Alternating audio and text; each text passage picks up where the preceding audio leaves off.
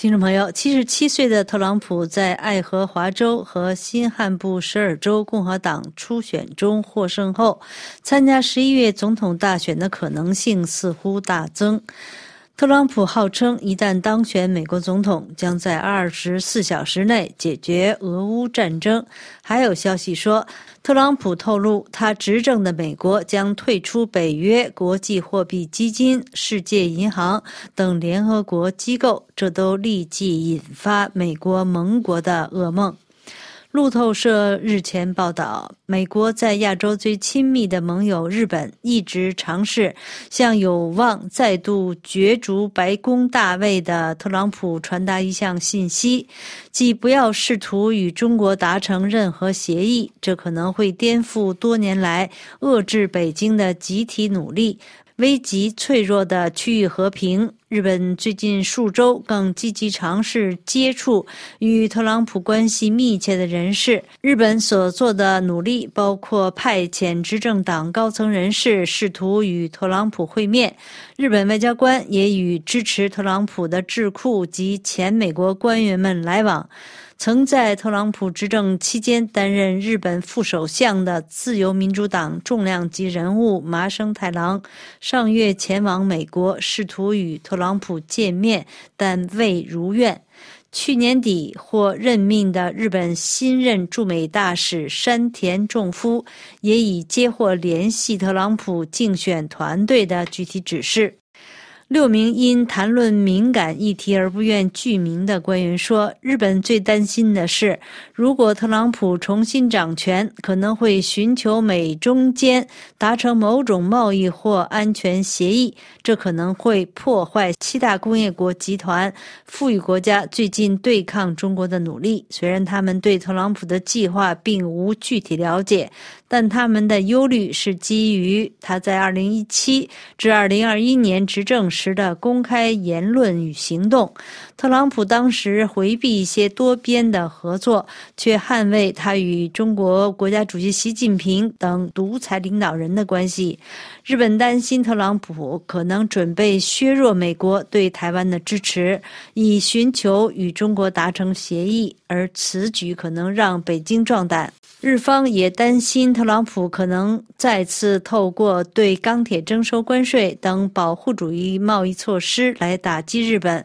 并再次要求日本支付更多的驻日美军费用。美国总统拜登多次表态，如果中国入侵，美国将保卫台湾。但白宫事后都重申对台政策没有改变，而特朗普的立场更不明确。日本特别担心特朗普再度掌权可能会造成与中国间的动荡。在与亲特朗普人士打交道时，日本官员一直强调对中政策采取多边做法的优点，例如七大工业国集团去年达成了反对经济胁迫和。降低关键供应链风险的协议。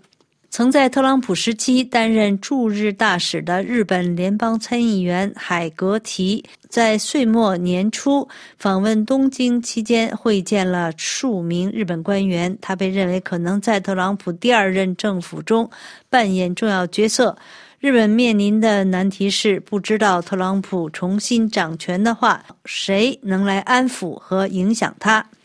有研究显示，许多过去关注日本的特朗普政府内阁官员，如彭斯、马提斯和蓬佩奥，现在都似乎不再亲近特朗普，这让事情变得复杂。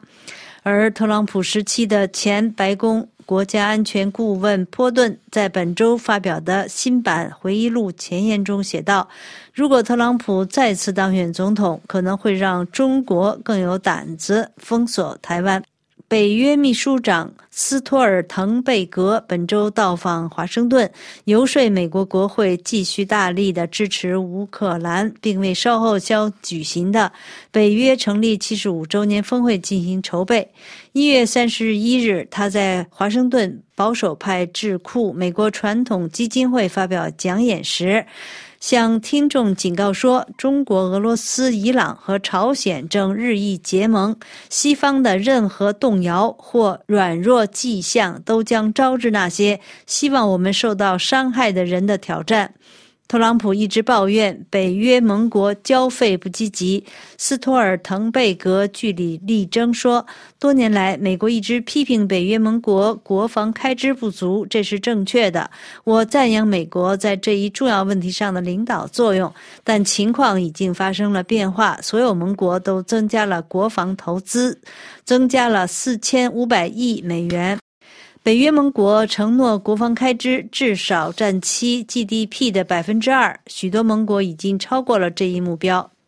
自乌克兰战争爆发以来，美国已经提供约七百五十亿美元，其他盟国和合作伙伴提供了超过一千亿美元的援助。如果按国内生产总值的比例计算，大多数盟国提供的资金都超过了美国。此外，欧洲盟国收容了六百万乌克兰难民。欧洲盟国是第一个向乌克兰提供坦克和远程导弹的国家，第一个提供战斗机，第一个训练成千上万的乌克兰士兵。支持乌克兰不是施舍，这是对我们自身安全的投资。美国将其年度军事预算的一小部分用于援助乌克兰，乌克兰也因此摧毁了俄罗斯相当一部分分的作战能力。再说一遍，支持乌克兰符合美国自身的利益。听众朋友，以上是今天的要闻分析，由小曼编播，感谢苏菲亚的技术合作，也感谢收听。